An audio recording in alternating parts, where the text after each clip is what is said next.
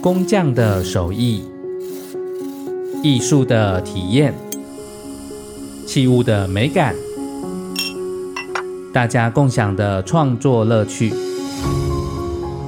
动手摸摸看这个素材，他要自己设计造型，那是他自己长出来的孩子。运用手边的东西去创造一个可实现的生活场景。这是我们的公益时代，一起让美回到日常。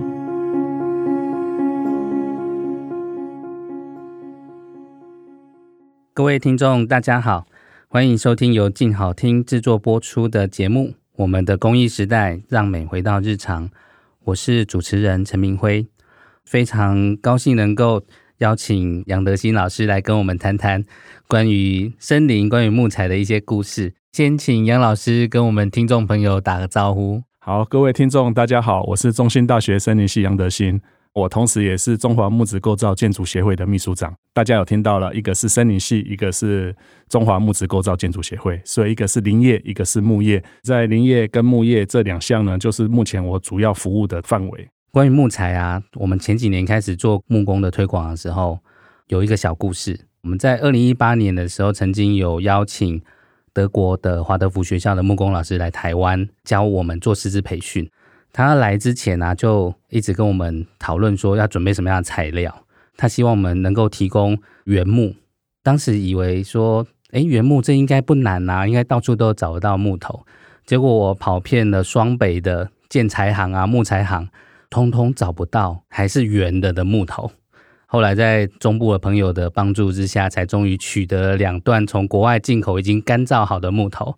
那个德国老师来到台湾之后，看到这个木头，还问我说：“你们的树为什么都没有皮？而且为什么都那么干？”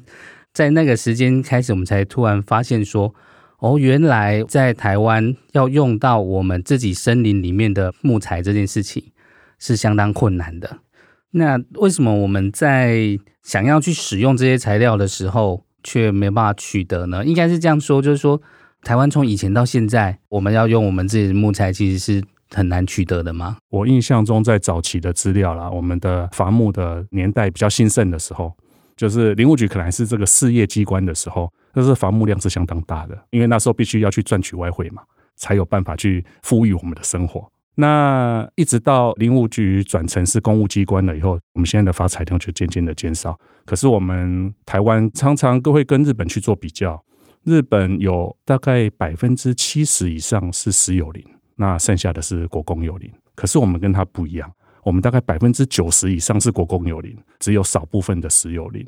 所以我们要取得的原木其实都来自政府。那必须要政府它有从事这一些疏伐复育的作业，才会有工厂或者是林农或者是想要生产的人，他才有办法去标到这些木材，那才有机会变成是我们现在要用的材料。所以这个作业的方式是有一些不一样的。不过这个是属于行政或者是制度面上面的啦。那我想要提到的另外一个是，可能刚主持人说，为什么我们现在在国内好像不太容易使用到我们自己的木材？其实这个就是，当然有早期的这一些因素，或者是政治，或者是环保的议题。我觉得最重要的是民众的误解啦。老师指的误解是什么样的误解啊？这个误解就是说，我记得了哈，我们有一个林业合作社的经理了哈，他曾经说，他的小朋友国小的时候，老师们在调查家里是做什么行业的。他说，我爸爸是砍树的。这个被大家觉得说，哎，你爸爸怎么可以砍树？砍树不环保，你们家怎么可以做这样子的事情？我要讲的意思是说，这是小朋友。那小朋友他从小就这样子的概念，就表示说，在他还没有进到真正的认识森林之前，基本上他对林业就已经有误解了。那这个误解应该就是来自于可能是家庭，来自社会，或者是其他的讯息。好，那也就是因为这样子，我说的，我们对误解大概从小可能就开始了。那从小开始的话，大家对于木材这件事情，可能就会有一些疑虑。那这个疑虑很奇怪哦。很奇怪的原因是什么呢？是我们可能可以喜欢使用木质的家具，我们要用卫生纸，我们要用纸啊。那我们喜欢住在小木屋等等，会用到木材的地方，可是不能够用我们自己的木材，要用别人的木材。诶，这时候好像就没有这样子的关系，这就是一个很奇怪、很吊诡的现象了哦。所以我讲的误解，其实就是对于说我们要用我们自己的木材，必须要伐采我们的森林这件事情，可能有一个不正确的认识。所以这个以我们后来知道，就是说我们现在之所以没有办法用到自己的木材，跟禁伐的政策是有关系的，还是说其实禁伐只是那个最后一根稻草？我们看了很多的资料来看，其实禁伐指的是什么呢？指的是天然林的禁伐，并不是人工林啊。那只不过自从天然林的禁伐了以后，好像我们就慢慢、慢慢、慢慢的转向是，好像木材大概就都不伐了。那也因为这样子，所以就会变成久了久之，好像就变成说，哎，森林是不可以砍的啦。那不能砍的话，那当然就没有木材可以用嘛。所以现在重新开始推动国产材，它的目标它会是什么呢？好。我们在二零一七年被称为是国产材元年啊，那我们为什么要叫做国产材元年？就是似乎是我们林务局想要去推动国产材进入到大家的生活中。那我们为什么要去做这件事情？我想可能很多人在问哦。我们现在的木材自给率哦，大概是一 percent 左右哈。那在全国农业会议，我们是期待未来的十年内，就是二零二七年，我们希望能够达到百分之五。我想这有一个很大努力的空间。那做这件事情，它的好处是什么？第一个，森林可能可以获得良好的经营。我们不是单纯只是要用木材，我们是要让森林更健康。那更健康了以后，它才可以发挥它的生态系的一些功能或者是一些效益。木材只是它的产物。那森林在更健康的同时，我们可以永续的取得木材这个资源。那这件事情，我认为这是剧里面它一个很重要的因素了哈。借由推动国产材的生产，让森林可以获得比较好的经营抚育的措施。所谓森林的抚育啊，其实就是对森林的照顾了哈。那树苗开始种下去了以后，在它长大成材的过程中，要去做修枝。修枝就是把它的枝条给打枝打掉。那树在生长的时候是先升高生长，再肥胖生长。为什么它要先升高生长呢？因为它要去争取养分。树被比较高的树的树冠给压住的时候，被压的这个树它就长不高了。那这时候它同样的在跟这一棵比较高的树在竞争养分，所以这时候要做另外一件事情，叫做疏伐。疏伐的意思就是说，把比较小的树啊砍掉。这样子的话，它可以在既有的林地空间多一些空间出来。那原本长高的树，它才有机会长胖。那在这个木材的成熟，树的成熟大概是在二十年，也就是说，二十年内的木材啊，基本上里面的材性都是不成熟的。所以，我们不会二十年就伐采木材，我们可能会依照不同的树种，它有不同的年份。举例来说，我们柳杉如果四十年发财的话，那在开始栽植到这四十年间，它的所有的修枝啦、疏伐啦这样子的行为，我们就叫做一个抚育的过程。所以森林要健康，它跟林木的收获其实是相关的，它并不排斥。这几年我们也常常听到说，在谈碳排的时候啊，过去我们可能在谈的是节能减碳，那运用木材，它是一种固碳的一个做法。那这个固碳是什么意思呢？啊，其实哈、哦，大家可以知道有植林减碳、造林减碳，树会先长高再长胖。那这个长胖的同时，就是增加它的实质部。那它的这个实质部其实就是它的生长量，这个生长量就可以把它换算成是碳。树啊，大概百分之五十是碳，所以你可以想啊、哦，一棵树它每年增加了多少的体积，我们叫做材积。那它乘上百分之五十，再乘上它的密度，大概就是它每年的固碳量。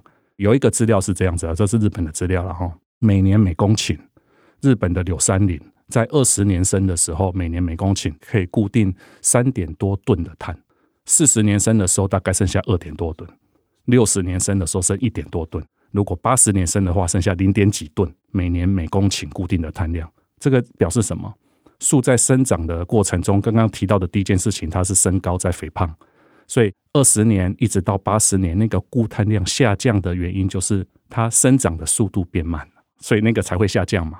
那你在植林减碳或者是造林减碳的过程中，你应该是在让它成长到一个比较高峰的期间，你收获下来使用，你再种，重新的栽植你的苗木，再让它成长二十年、四十年，你再伐采下来用。伐采下来的木材碳固在木材里面啊。新种的树，它在成长的过程中，它继续吸碳呐、啊，继续固碳呐，哈，所以这个部分就是会造成永续的一个循环，不仅仅是材料而已，连碳也是一个永续的，一直固着在森林里面，跟我们的木材里面。所以刚刚提到的国产材，或者是森林，森林可以在成长的过程中吸碳，变成的木材可以在我们生活应用上的固碳，其实它是一个很好的一件事情啊。我们希望就是更多的社会大众他会去使用或者是应用这个国产材在他的生活里面。那它的诱因会是什么呢？我举一个例子了哈，这个是日本的研究，在一个卧室的空间，我们如果装设了柳杉的壁板在你的室内的话，你晚上睡觉的时候，你的深眠的比率会比较高，你失眠的几率会比较低。那另外也有一个例子是什么呢？我们在生活的空间里面，读书的空间，你如果是扁柏，或者是有扁柏的精油、快木的精油。你的这个专注力啊是会比较高的，或者是你在一个放松的状态的时候，你如果点的是红块的精油，或者是红块的壁板的内装，你的放松的比例也是会比较高的。其实这些都跟木材、木材精油很有关系。那也有一个例子是在木质内装啊，木材它会吸收紫外线。事实上，木材它是牺牲它自己，它吸收了紫外线。那吸收紫外线的意思就是，我们平常眼睛呢、出外要戴太阳眼镜去抗 UV，可是你在室内难道就没有紫外线吗？同样也是有的哦。那木材帮你吸收了紫外线，所以对你的视觉的效果是好的。这其实都是在木材利用上面对生活很好的一个方向啊。是老师刚好提到说生活应用上面。不过，过去大家对于木制品很多听到都是从国外进来的木头，它可能有榉木啊、柚木等等这些。可是，大家对于我们国产的木头可以用来做什么样子的应用，其实不是那么的清楚。这个老师可以跟我们大概分享一下。有哪些树种，或者是说是哪些树的类型，是可以用在什么样的生活应用上面呢？好，其实这个部分哦，我们现在掌握的资料，其实我们现在最多的造林木应该是针叶树的造林木，第一名的应该是柳杉呐。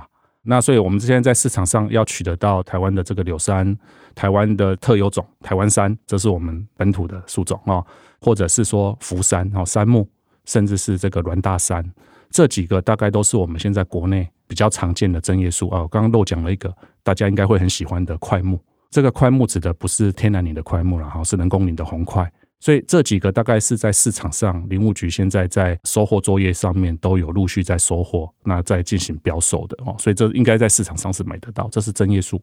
那在针叶树可以拿来做什么？一般都是拿来作为建材、建筑建材。这个建筑建材就是比如说盖木结构啦，因为它密度比较低，比较轻。强度很好，所以拿来作为结构很好哦。所以作为建材类，其实是它一个很大的应用的领域。这是在针叶树的部分。比如说什么呢？像各位听众如果有假日到这个历史建筑、日式的历史建筑的话，大概用的就都是柳杉。那如果是到庙宇是木构造的，或者是一些古迹，古迹大概超过六成是木构造。它如果是庙宇的上面的这个中脊，可能用的是红块。那在其他的可能用的是杉木。这些都是针叶树啊，所以在建材类的这部分，我想在针叶树用的很多。那另外一个部分就是阔叶树了。那阔叶树比较可惜的是，我们可能比较没有大面积的造林啊。所以我们现在盘点了一下，大概可以比较常用到的阔叶树，可能第一名是相思树。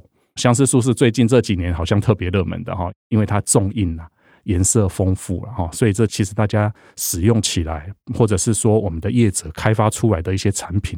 大家喜欢，而且它全台都分布，从北到南都分布，所以相思树可能是很好的一个阔叶树的一个材料。另外，在中南部的话，就是桃花心木、楝树哈、苦楝，或者是光蜡树，还有樟木，这几个大概都是在阔叶树里面应该算是材性也不错，用途也相当多元的材料。那这个阔叶树要来作为一些文创的商品，或者是要拿来作为家具类。或者是居家的地板，我想这大概都是一个很不错的选择。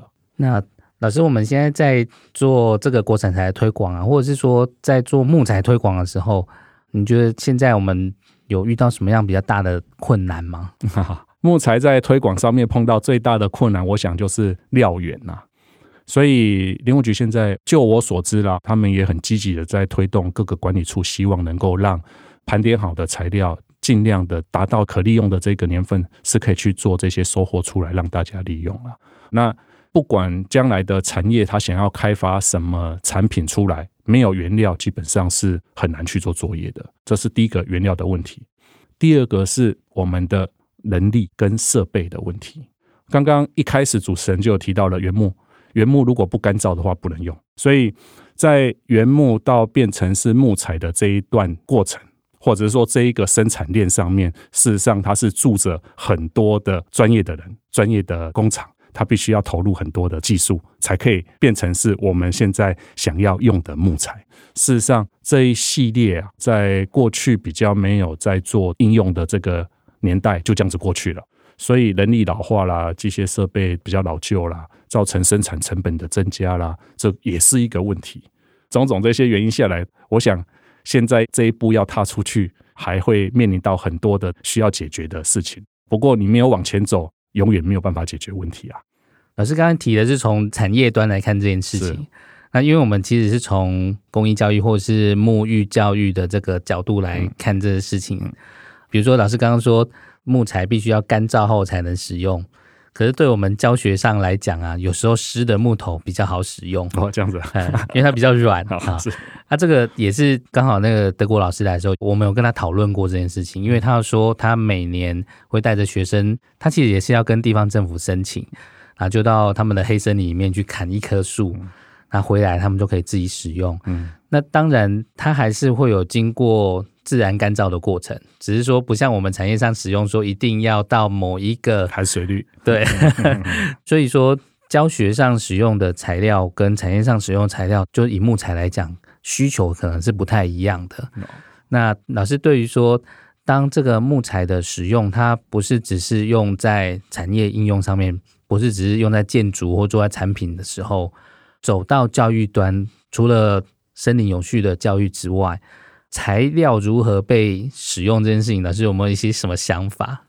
如果说在教育的这个产业来看的话，或许可以提出一些一年大概需要多少量，是可以让国中小甚至高中甚至是大学可以使用认识我们的国产材。我想如果有这样子的资讯的话，林务局辖下有好几个管理处，那管理处其实应该都可以跟这些教育去做一些衔接跟配合。那我觉得在这个部分是可以让这个触角去更往下去做扎根的，是没错。我们现在刚好就是在教育推广端，也还在努力说啊，让更多的学校或让更多的老师去认识跟使用这样的材料。那在供应端，就是林务局这边也在想说，有没有一个数据可以让他们知道说，哦，在教育端这边有没有什么样的需求？所以。其实也有一点跟我们现在产业的状况有点像，就是两边都在等待。哎，是，有没有什么比较能够现在可以开始比较积极的推动的方式去做这件事情呢？最近林务局在推动一些台湾木材标章。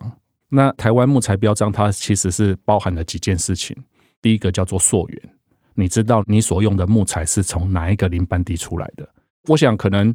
多数的听众对于这一块木材从哪里来的可能不一定感兴趣，不过在国际间，它就是一个木材合法性的保证。你知道你用到的木材是合法的木材，不会是一个非法的木材。我想这个是教育端链接上面第一件事情，可能可以去做说明的哦。除了合法性的保证以外，另外一个叫做 CAS 木材。我不晓得听众们或者是老师们有没有听过 CAS 木材，还是只有听过 CAS 冷冻水饺或猪肉哦？那 CAS 的意思就是说品质保证。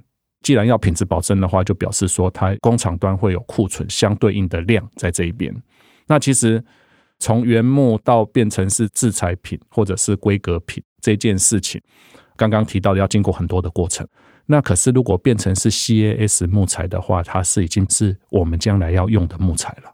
这时候学校端要去采购这些木材，就相对来的容易，所以这其实是有一个历程的哈。我们在讲说，我们过去用的木材，到想要用国产材，到希望国产材可以变成是规格的材料来用，然后再进到说 CAS 木材是具有品质保证的国产木材。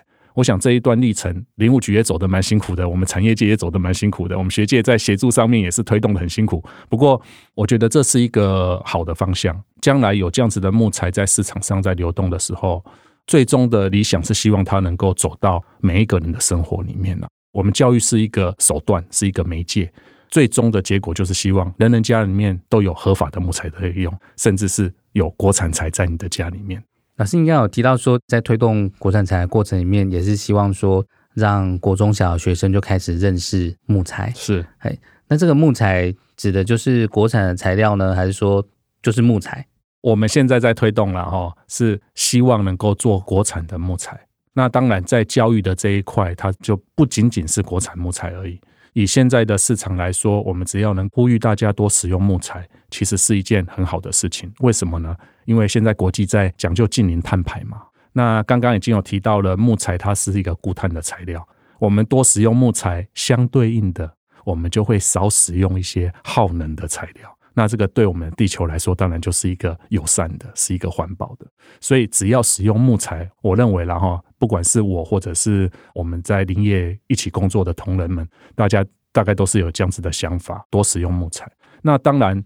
国产材这一件事情，在使用木材上面是不可以缺少的啦，因为那就是我们国内自己的材料。那我们希望让我们自己国内的林业可以更好，当然国产材它一定要有一些角色在。那所以在推动木材教育的过程中，不管是进口材也好，或者是国产材也好，都是一起在前进。但是以我们的方向来看，是更希望大家多使用国产材。其实台湾很小啦，可是很神奇的是，世界上各国的木材在台湾似乎都买得到。那你就可以知道说，我们过去像我在念书的时候，我的老师教我的木材鉴别，主要都在东南亚的木材，因为那时候民国五六十年的时候，我们大概用东南亚的木材很多。那现在东南亚的木材渐渐的原木不出口了，制材品才可以出口。我们现在的方向慢慢慢慢慢慢转转到中南美洲，转到非洲。想想看，从中南美洲、非洲的木材到台湾呢，很远呐。那很远，这个运输的过程中的碳排就很高啊。那我们明明有我们的材料可以用，我们何必要从这么远的地方运输了木材到台湾来使用呢？更何况在这些地方的木材。是不是有可能造成国际间我们在讲非法木材的，我们变成是一个帮凶，这样就不好了。所以其实我们在有木材可以选择的时候，刚刚提到的有合法性的问题哈，那有追溯的履历的这个木材可以使用，我们当然是优先选择这样子的材料。那在地的材料在地使用，也符合地产地销的概念呐。是，老师，我们现在其实一直有在跟目前在学校面第一线的老师，还有第一线的木工老师。在做一些交流，做一些知识培训跟研习。从老师的角度来看，会觉得说，我们希望这些老师们带回到教学现场，希望带回什么样的内容给他的学生啊？这个太好了哈！这个其实就是我们在从事教育的过程中，我们一直很想要去做的哈。在木工教室里面所用的是木材，那其实我们刚提到，我们希望能够国产材进到这个木材的行列里面，在这个行列里面，我们使用这个国产材。就可以去引导我们的学童知道说，诶，这个木材到底哪里来的？它必须要经过怎么样子的努力，让森林成林。在这个成林的过程中，它要投入多少的资源，要做多少应该要去做抚育的工作，才有我们现在手上这个木材可以使用。我想在这一段是过去在我们的国小、国中、高中教育里面缺乏的。那这一段我们可以透过木工的教学，使用我们国内的木材。可以引导出大家对于森林的认识，就又可以再呼应到说，过去我们对于森林的可能的误解，这个误解来自于说森林不能够发财。那如果可以去翻转像这样子的一个既有不是那么正确的概念，对于木材教育这件事情会是一个好事。我举一个例子，前几年我们去日本，日本我们大家的印象中应该是一个爱用木材的国家，那日本曾经也自给率从九十几 percent。降到大概两千年左右，剩下十八 percent，最近又慢慢的起来，现在大概就我看到的资料，二零二一年它的自给率已经达到四十一 percent 了，它的目标是五十 percent，原本是在二零三零年想要达到了哈，那看起来他们可能可以提前达到，那为什么他们要做这件事情？也是历经了一段自给率很低的时候嘛，所以我说我们到日本去参访的时候啊，常常在高速公路的休息站。可以看到它的休息站有一面告示牌，这个告示牌告诉大家森林经营的重要性跟木材利用的重要性。它会在休息站就告诉大家，虽然它是一个这么爱用木材的国家，可是它在教育这件事情是不断的出现在各种场合，告诉大家要这样子做。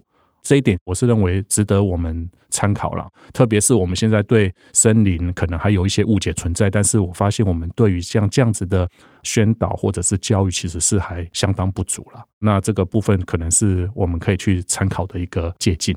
其实我们第一线的教师啊，就是除了木工的这个技术教学之外，我们其实也想要找一些资料或者是一些知识面的东西给学生们。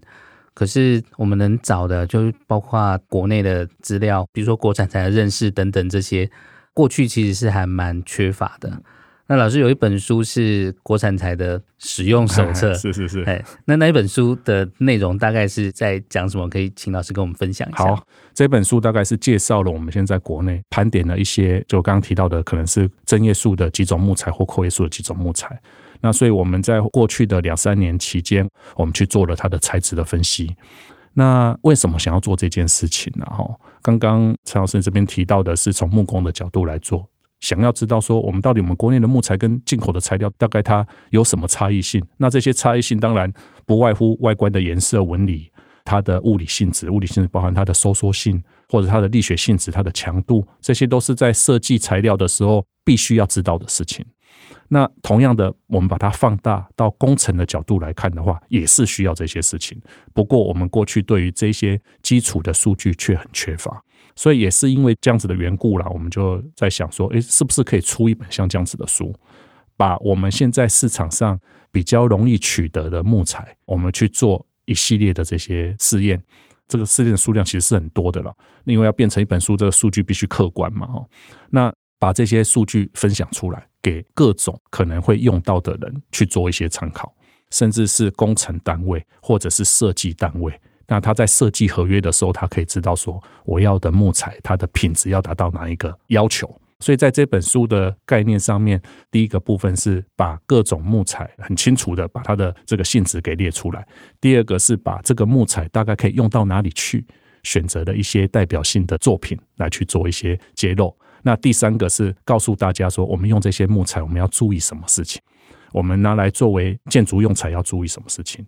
拿来作为装修用材要注意什么事情？将来保养的时候要注意什么事情？在户外使用的时候要注意什么事情？在这本书上面，大概主要想要传达这样子的讯息，让大家正确的认识木材，正确的使用木材。这本书真的对我们教学上非常 实用，也非常的需要。是是。那老师刚刚有提到说，您去日本做参访啊，等于是日本的沐浴，因为我们用沐浴这两个字，其实就是从日本那边那边来的，您，对于台湾的沐浴的未来，就是说，哎，我们接下来怎么样推动了？有没有什么想法？其实沐浴这个，二零零四年日本北海道开始推出嘛，哈，就是人跟自然的一个互动，一个体验。那沐浴这件事情，其实在有木文化的国家在发展，可能相对来的容易。我所谓的木文化，当然日本就是一个很有木文化的一个国家嘛，哈。可是木文化是怎么来的？一定是有一个森林的文化，才会有木文化。那回过头来，我们看我们台湾，大家对于沐浴这件事情，在过去几年是比较陌生的。那当然，在教育的场合、推动的场合、宣传的场合，现在陆陆续续，大家对木浴大概有一点点概念。木浴其实也不用想得这么难，它其实就是人跟木材的互动。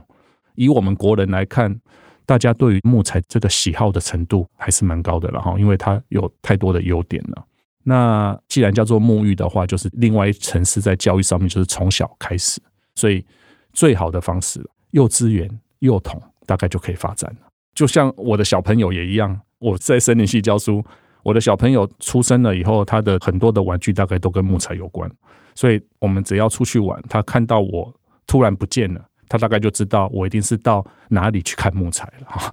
可是当我们小朋友幼童的时候，大家回想一下哈，我们为了怕小朋友受伤。我们垫的那个垫子大概都是塑胶的地垫，可是那个地垫有没有可能换成木材？那我们在日本，在很多的学校的附设幼稚园，你可以看到它的地板都是木质地板。为什么要用木质地板？小朋友摔倒也不太会痛，他所从小接触的就是木材，自然而然的，他对木材是我相信不会排斥。这个对他的成长的历程来讲，会有一定程度的影响。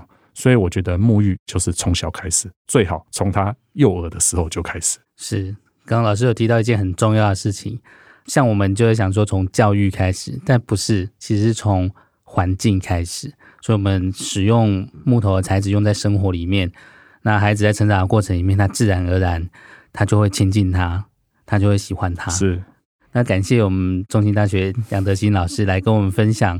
从森林木材的利用到对于我们台湾的沐浴教育的未来，我们可以怎么样推动的一些很重要的想法。好，谢谢老师。好，谢谢。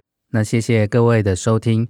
下一集我们邀请到华德福高中老师邱义瑞来跟我们谈谈现在教育现场里的木工教育。我是主持人陈明辉，感谢大家的收听，我们下一集见，拜拜。想听爱听就在静好听。